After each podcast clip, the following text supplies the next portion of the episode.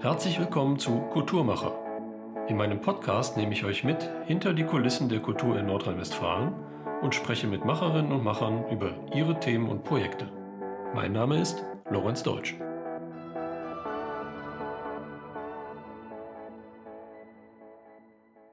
Ja, herzlich willkommen. In dieser Folge freue ich mich, Mr. Pop aus Köln begrüßen zu können. Köln, genau. Äh, er ist äh, Begründer der CO Pop. Er hat die Clubcom mitbegründet.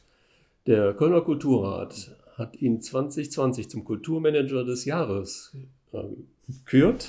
Ich freue mich sehr, Norbert Oberhaus begrüßen zu können. Hallo. Hallo, zurück. Ich freue mich sehr, ja.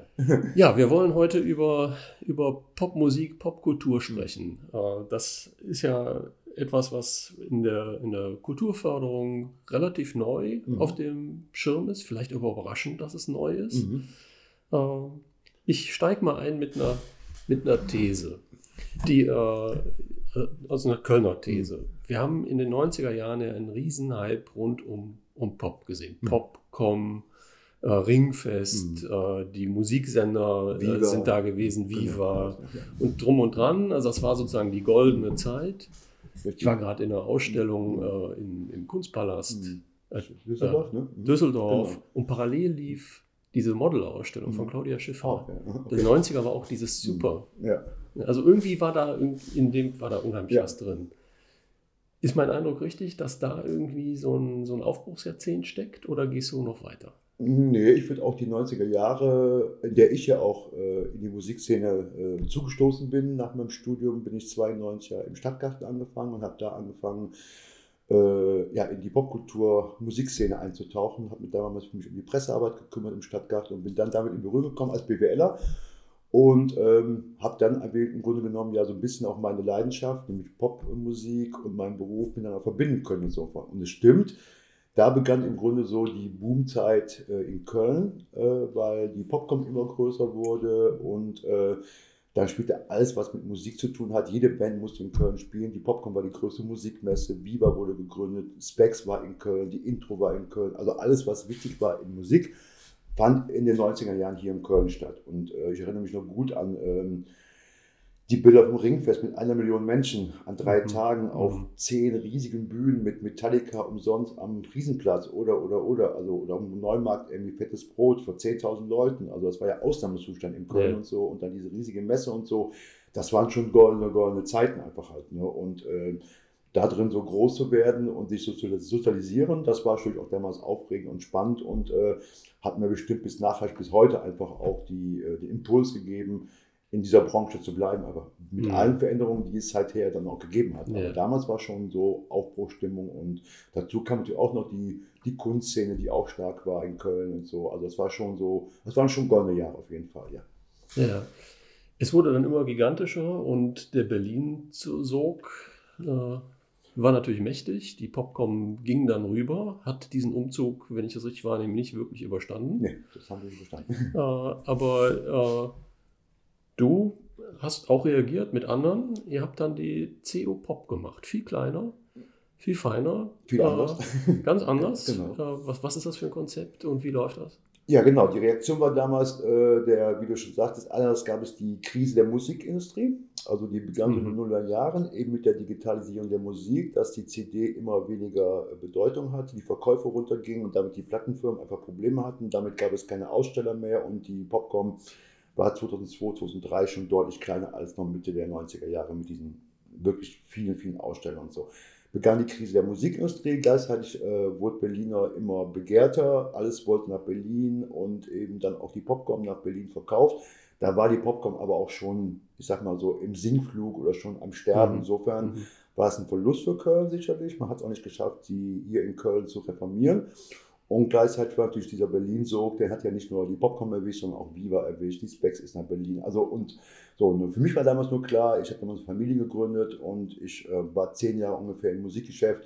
Für mich kam dieser Berlin-Umzug aus privaten Gründen, aber auch aus, ich sag mal, lo lokalpatriotischen Gründen, einfach nicht in Frage, auch nach Berlin zu gehen und das mitzumachen und haben dann überlegt, okay, wie können wir diese Lücke füllen? Und zwar klar, wieder eine Musikmesse zu gründen, macht keinen Sinn. Und was sind die Stärken eben von Köln? Und ähm, haben uns dann sehr stark erstmal auf die elektronische Musik bezogen in der ersten Ausgabe und wir wollten damals schon nicht ein Festival auf der grünen Wiese machen, wir wollten ein Festival mitten in der Stadt machen und wollten elektronische Musik, wir wollten Popmusik auch in diese Stadt reinbringen, in die Mitte der Stadt und wollten auch Plätze bespielen, die mit Popmusik nichts zu tun hatten. Wir wollten alte, neue, alte Plätze wiederbeleben, wir wollten mhm. vergessene Plätze wieder sichtbar machen. Und das war unser Konzept damals, wo wir mit losgezogen sind. Und ähm, ja, was sich bis jetzt äh, getragen hat, 19 Jahre lang, mit allen Höhen und Tiefen natürlich. Aber ähm, wir wollten immer ein urbanes Festival sein, wir wollten in die Stadt, wir wollten auch in alle anderen popkulturellen Bereiche rein, mit Ausstellungen und Literatur und Film und so. Und äh, das war so ein bisschen der, der mhm. grobe, grobe Ansatz damals. Ja, ihr habt das ja sehr ausgebaut. Es gibt jetzt ein Konferenzformat, die Convention, genau. eine Winterausgabe. Äh, die ja. Music Week. Ja. Also äh, ihr seid eigentlich schon dauerpräsent, kann man Wir sind jetzt dauerpräsent, weil wir auch gemerkt haben, dass es eine Nachfrage gibt von vielen mhm. Bands, die bei der C-Pop spielen wollten und gemerkt haben, das können wir alles gar nicht bedienen. Darum haben wir noch ein zweites Festival gegründet, eben die Colo Music Week, um Bands da schon mal so langsam aufzubauen, bevor sie dann den nächsten Schritt machen Richtung äh, CO Pop. Und ähm, einfach auch, weil wir natürlich ein Team hatten, was wir aufgebaut haben, was wir auch ne, nicht immer nur punktuell für die CO Pop holen konnten, sondern auch das ganze Jahr zu beschäftigen. Wie gesagt, es war so eine Mischung aus äh, Arbeitsplatzsicherung, aber auch Notwendigkeit, dass es einfach viele tolle Bands hier äh, auch aus der Region allein schon gibt, um auch, wie gesagt, ein zweites Sprungbrett zu machen. Genau, wir haben nebenbei eben ja auch noch andere Aktivitäten äh, nach der Gründung losgeht, weil ganz klar war, nur ein Festival zu gründen reicht nicht aus, um den Musikstandort Köln äh, wiederzubeleben, der natürlich sehr gelitten hat. Äh, Anfang der Nullerjahre war ganz klar, dass sie hier auch was an den Strukturen tun müssen. Wir haben dann einfach die Clubcom gegründet, also ein Netzwerk aller Clubs und Veranstalter und Festivals hier in Köln. Wir haben ein Projekt wie Pop NRW gegründet, um jungen Bands eine Plattform zu geben, damit, äh, weil auch wichtig ist für den Standort, dass hier Bands hochkommen, die einfach so ein mhm. bisschen einen Leuchtturmcharakter haben. Also viele Aktivitäten losgetreten, die nicht nur unser Festival an sich ähm, befruchten, sondern einfach auch einfach versucht haben, die Strukturen zu stärken und auch viele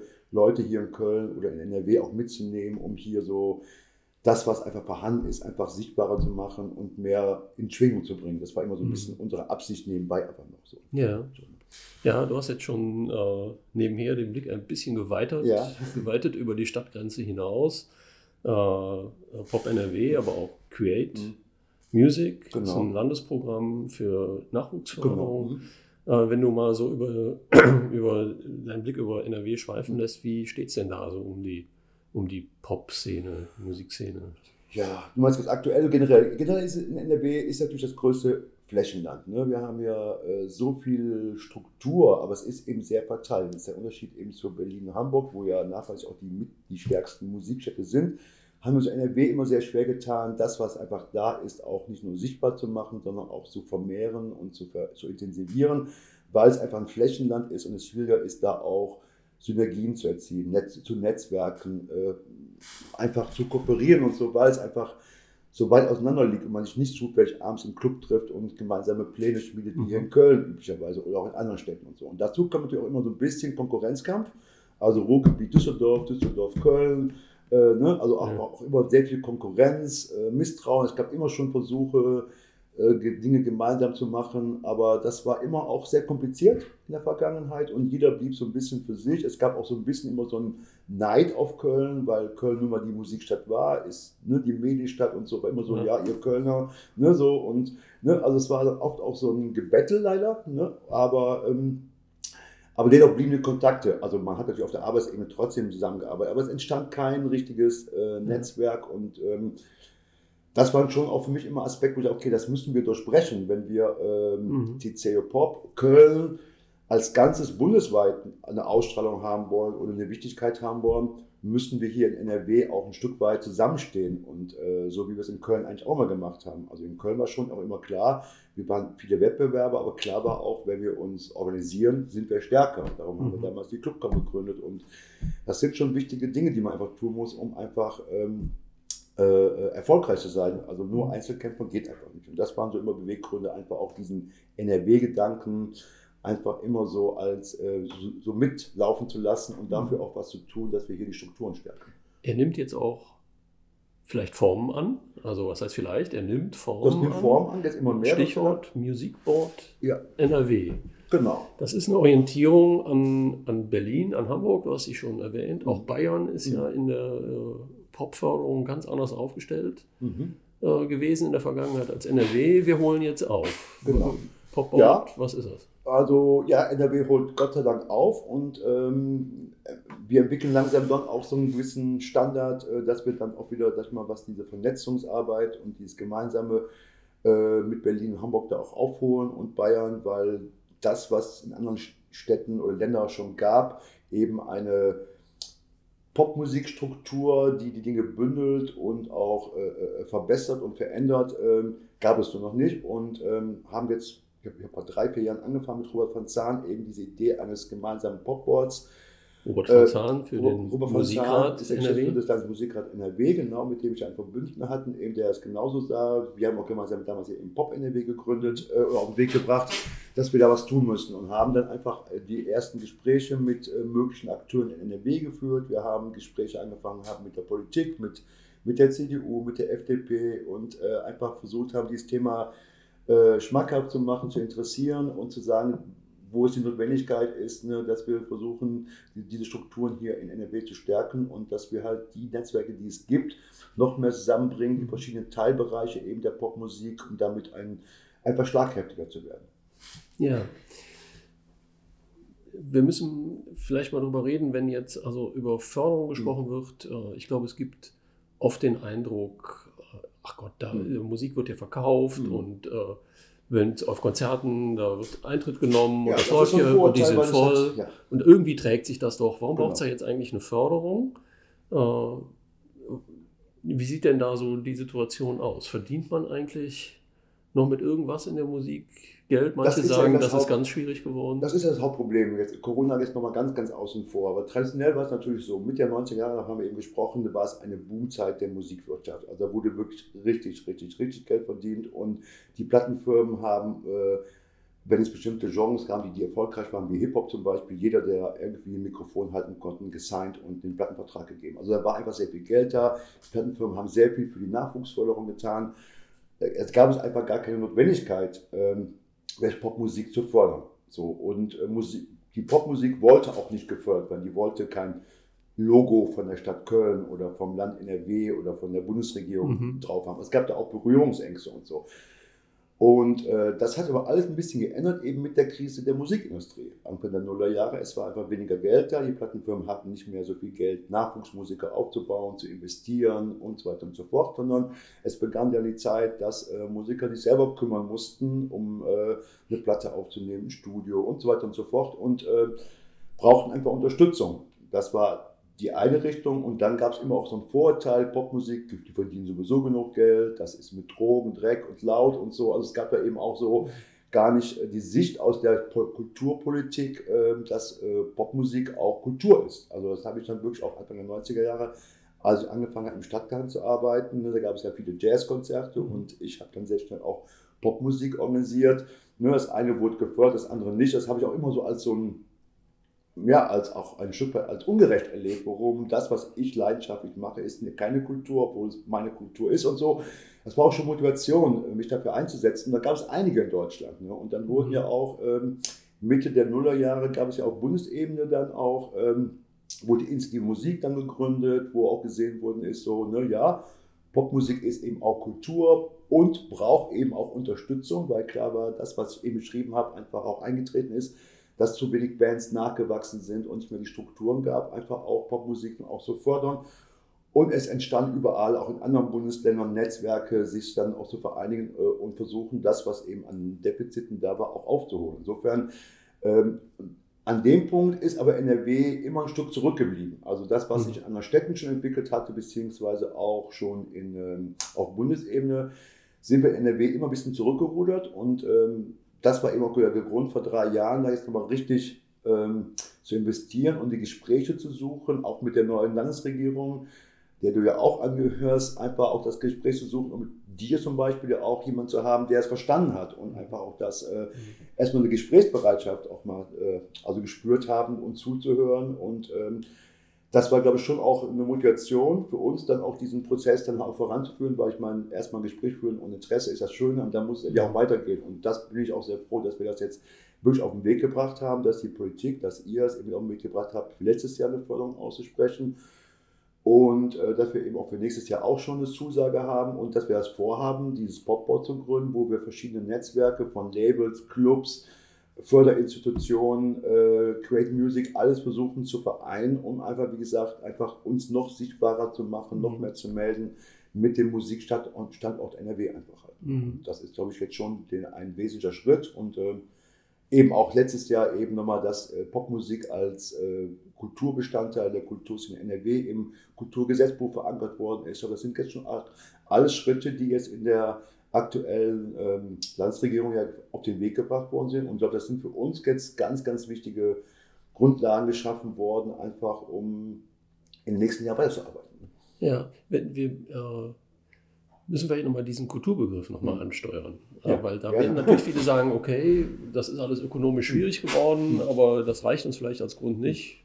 Wenn ja. das Geschäftsmodell kaputt ist, ist es kaputt und dann muss man halt irgendwie gucken, was was anderes macht. Aber die These, die jetzt hier, hier im Raum steht, ich würde die auch immer mit verteidigen, aber trotzdem, wir müssen sie mal besprechen, äh, dass äh, Pop eben nicht nur eine Musik ist, sondern dass wir es hier mit Kultur tatsächlich zu tun haben. Genau. In dem ersten Anlauf hm. mal, hm. es ist Alltagskultur unbestreitbar, wir sind ständig umgeben davon, genau. ja, keine Frage.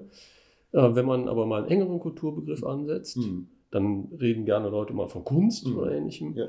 Da würde ich immer noch sagen, ja, da sind wir aber dabei. Mhm. Also wir, wir reden hier über sehr ausgefeilte Systeme mhm. mit vielen. Skills. Äh, man studiert das inzwischen. Richtig, ja. Äh, und es, äh, es gibt ausgefeilte Diskurse mhm. darum, ja. die auch und, und viele, viele andere Diskurse mhm. beeinflussen. Ja.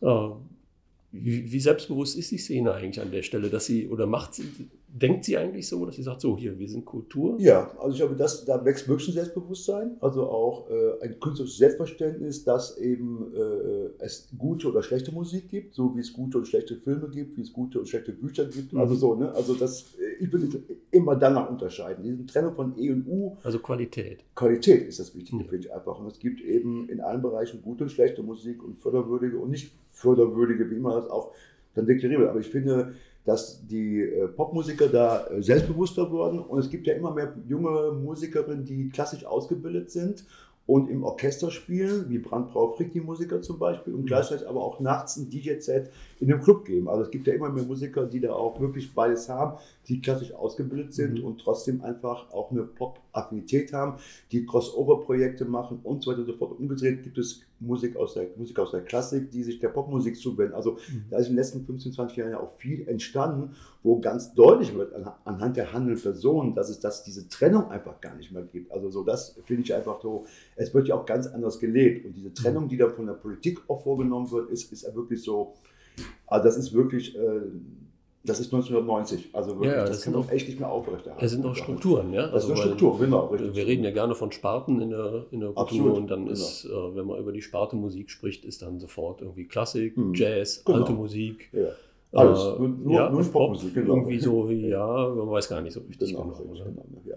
Und, äh, und das war ja teilweise so, dass ja Popmusik auch gerade aus Köln, aus NRW, so ein Label wie Kompakt, ne? also das ist ja der Prophet gilt im eigenen Lande nichts, ne? in allen New Yorker äh, Zeitungen besprochen wurden, in jedem Hotel gab es einen Kompakt-Sampler oder, oder, oder, ne? nur hier wurde dann wieder das so als Technomusik, als laut immer so abgetan. Also, ne? Überall war das so anerkannte Kulturgut einfach, mit, das, mhm. es gab auch den Sound of Cologne einfach, ne? das war mhm. echt eine Marke oder ist eine Marke. Und, und da gibt es viele Beispiele, wo ich denke, wo es längst bewiesen ist, dass das einfach äh, so einfach nicht mehr stimmt, diese These, dass Popmusik nicht auch Kultur oder nicht Kunst ist ja. einfach halt. Ne? Das ist einfach ein Vorurteil. Das rührt aus einem ganz alten Kulturdenken heraus. Ja. Das ist wirklich, ähm, mal abgesehen davon, ob man so sieht, was, wie wird Popmusik gefördert, mit welchen Summen und wie wird, ich sag mal, ja. Klassik gefördert. Das sind ja wirklich Welten. Einfach, ja, ich, ne? so, ich ne? glaube auch, ne? so äh, um da noch ein Argument einzuführen, dass äh, ganz wesentliche Diskurse mhm. äh, unserer Gesellschaft, ob das irgendwie die Geschlechterdiskurse sind, wie werden mhm. Identitäten eigentlich entworfen, genau. Äh, äh, dass die wesentlich im Pop verhandelt werden. Absolut. Ja. Äh, vor allen Dingen mit einer enormen Breitenwirkung. Mhm. Ja. Ja, also das muss man so sehen. So, wir müssen aber noch über was ganz anderes reden, nämlich Corona. Corona. Ist ja nicht, ist ja nur ein wichtiger Faktor. Zwei Jahre schon, ja. Zwei Jahre. Wie sieht es aus? Also die Clubs sind die, die als erste zugemacht wurden und im genau. Zweifel auch als letzte wieder aufgemacht werden. Ja. Äh, das hat Auswirkungen auf, auf, auf die Bands, auf Karrieren. Wie ist die Lage? Äh, schlecht. Sag mal, kann man nicht ja. anders sagen. Also wir, wir sind jetzt, äh, genau, die ersten, die äh, 2020 im März ja zugemacht worden sind und wir durften zwischendurch mal kurz aufmachen und mussten nächste Woche später ja wieder zumachen. Also so, das ist ja ist katastrophal. Aber wir haben jetzt bei der Wiederöffnung im Oktober, als wir wieder aufmachen durften, Mühe und Not gehabt, wieder Personal zu finden, die ja schon alle abgewandert waren, die ganzen mhm. Techniker, die ganzen mhm. und so weiter und so fort, ne, die wiederzufinden und jetzt wieder alle nach Hause schicken also wir haben schon große Sorge, wann immer wir wieder aufmachen dürfen. So. Also das ist schon ein Problem und wir verstehen auch nicht so ganz, obwohl wir in der zweiten und dritten Welle gar nicht geöffnet waren und damit gar nichts zu tun hatten, warum wir jetzt bei der vierten Welle wieder die ersten waren, die jetzt wirklich komplett zugemacht werden. Also erschließt sich nicht mhm. uns, weil wir auch wirklich selbstverpflichtend die Clubs, die geeinigt haben, wir machen 2G plus und so weiter. Also ich glaube, ja, das war der erste Bereich, wo 2G plus genau, etabliert war. Ne? Genau so. Ne? Und von daher fühlen wir das da von der Politik bei allem positiven Signal, die es gibt, uns finanziell zu unterstützen und Programme aufliefern. Das ist auch alles super. Also ich glaube, das ist auch der äh, Grund, warum bisher noch kein Club wirklich zugemacht hat. Oder, ne, also mhm. so, ne, weil es diese Hilfen eben gibt, aber so, aber wir, wir befürchten echt Langzeitschäden, ähm, weil die Clubs wieder aufzumachen, das macht man nicht mal eben so. Mhm. Also das ist so, ne, wie gesagt, das Personal ist das eine, aber wieder Künstler zu buchen und, und, und. Also das ist wirklich sehr, sehr komplexes Thema und ähm, also wir merken so in der Club kommen die Kollegen, wenn wir sprechen, so, also da beginnt schon so langsam so eine schleichte Depression äh, einzusetzen. Also wie ist, ist denn auf der Publikumsseite? Also als hm? ihr jetzt mal kurz aufgemacht habt, wie lief das denn? Auch sehr dankbar. Es wurde wirklich auch, wir haben ja dann erstmal die Clubs mit No Names gearbeitet, mit den DJs, die wir in Köln hatten oder Musikerinnen, weil wir konnten ja keine, woanders keine Musikerinnen gewinnen wegen den ganzen Reisebestimmungen und so. Ne? Und jeder Programmpunkt wurde dankbar aufgenommen. Es gab bei einem oder anderen Gemecker wegen Geimpfe und so weiter, ne? aber es war wirklich ein, ne? also es gab eine große Akzeptanz für 2G Plus und es wurde dankbar mhm. angenommen. Es sind ja auch keine, also es gab Einzelfälle, wo es auch mal ein, ein, ein, ein ob man einen Ausbruch gab, aber im Großen und Ganzen ist da ja auch wirklich, weil die Kontrollen relativ gut waren, ja auch nichts passiert. Also das Publikum hat das gut angenommen und waren sehr dankbar, dass sie wieder abends ausgehen konnten und das Ganze ja auch aus der Illegalität, das private Feiern einfach ja. ein bisschen ne, Das war schon auch ein großer, also was heißt groß, aber es war nennenswert, ne, dass gerade die Techno-Szene sich ja. mit so Veranstaltungen irgendwie im Wald oder weiß ich wo hervorgetan hat. Ne? Absolut. Das, ja hilft dem Diskurs nicht. Ob, ne? Ob, also, nee, das hilft dem Diskurs überhaupt nicht. Äh, ob es jetzt die mhm. Techno-Szene ist, ich sag mal, es sind junge Leute, die mhm. äh, das große Bedürfnis haben zu feiern einfach halt. Ja. Aber es gab eben auch keine Angebote. Also man hätte ja auch Angebote schaffen ja. können, auch gerade hier in Köln. Es gab ja auch da Bemühungen, Open-Air-Flächen und so weiter und so fort. Also, mhm. ne, ich meine, ich will das jetzt gar nicht verteidigen, also so, ne? aber ja. so diese Kriminalisierung von diesen jungen Leuten, die dann auch nachts tanzen und so, Finde ich auch bedenklich einfach halt. Ne? Man hätte aber auch wirklich, ich finde, auch Angebote schaffen können, zumindest innerstädtisch bis 10 Uhr, ne? legale Flächen, wo man feiern hätte können und so. Ne? Und nicht ja. da mit dem Tuschlag-Moment, ja, Ruhestörung und, und so weiter. Ich meine, so, ich hätte mal schon auch Angebote. Ja, besondere Situationen erfordern auch besondere Oder Lösungen ne? einfach halt. Aber also, einfach ja. wegsperren und verbieten, es ist, es ist immer kompliziert und so. Ne? Ja. So, ne? Aber ja, wie gesagt, die Clubszene, äh, ja, es ist wenig Optimismus gerade da. Und ja. Ähm, ja. Ich finde, dass das Publikum eigentlich direkt wieder anspringt, ist ein, ist ein Grund zur, zur Hoffnung. Ja, das, Auf jeden Fall, genau, richtig. Das ist in der breiteren Kulturszene, glaube ich, eine, eine große Sorge, mhm. dass große Teile des Publikums auch dauerhaft wegbleiben, entwöhnt sind. Ja, ja, das ist ja. vielleicht äh, entwöhnt, ängstlich sind. Im jungen Publikum vielleicht genau, nicht so. Ne? Richtig, genau. Die sind, ich glaube, die sind ja schon flexibler einfach, dass die kommen werden. Also ein bisschen angstfreier sind vielleicht ja. einfach. Ne? So. Obwohl wir haben schon gemerkt, als die Welle dann also als geöffnet war und nach vier Wochen begann dann wieder die Unsicherheit, haben wir schon auch gemerkt, so als Diskussion, Lockdown, ja, nein und so, dann schon, obwohl Tickets gekauft waren, ein Drittel der Leute, ja. obwohl die Tickets gekauft haben, no auch show. im Pop-Bereich, No-Show-Rate unheimlich hoch war. Ja. Also Wahnsinn. Also ein Drittel der Gäste nicht gekommen, obwohl die Tickets hatten und so. Ne? Also, also, die Angst ist dann schon auch, greift dann schon auch über, ne? das kann man ja sagen. Ja, trotzdem. Äh, ja, ja. Ist, äh, ein, ein, kleiner Punkt zur Hoffnung. Und du merkst, ich habe versucht, jetzt noch eine kleine positive Wendung aus ja, diesem ja. sehr schwierigen Thema äh, Corona und äh, Pop ja. zu finden. Man muss das so, so, die Corona-Zeit hat ja schon trotzdem auch einen, was sie gefeuert hat, ist natürlich trotzdem den Diskurs innerhalb der Szene, trotzdem mhm. den Diskurs mit der Politik. Also wie gesagt, ich finde schon auch einiges ist zu kritisieren, aber trotzdem, es gibt ja schon auch eine hohe Bereitschaft in der Politik uns zuzuhören. Also dass wir Popboard jetzt in genau in der Phase mhm. gelauncht haben oder dabei sind, hat ja auch, glaube ich, damit zu tun, dass äh, die Kulturszene und auch die Popszene einfach deutlicher gesehen wurde und auch mehr Beachtung kam, als es vorher war. Ne? Das glaube ich schon, das war schon, glaube ich, zu sehen, dass die wussten, ja, die Clubs sind jetzt erstmal so die ärmsten Schweine in der Republik und da müssen wir jetzt helfen, das war, glaube ich, schon.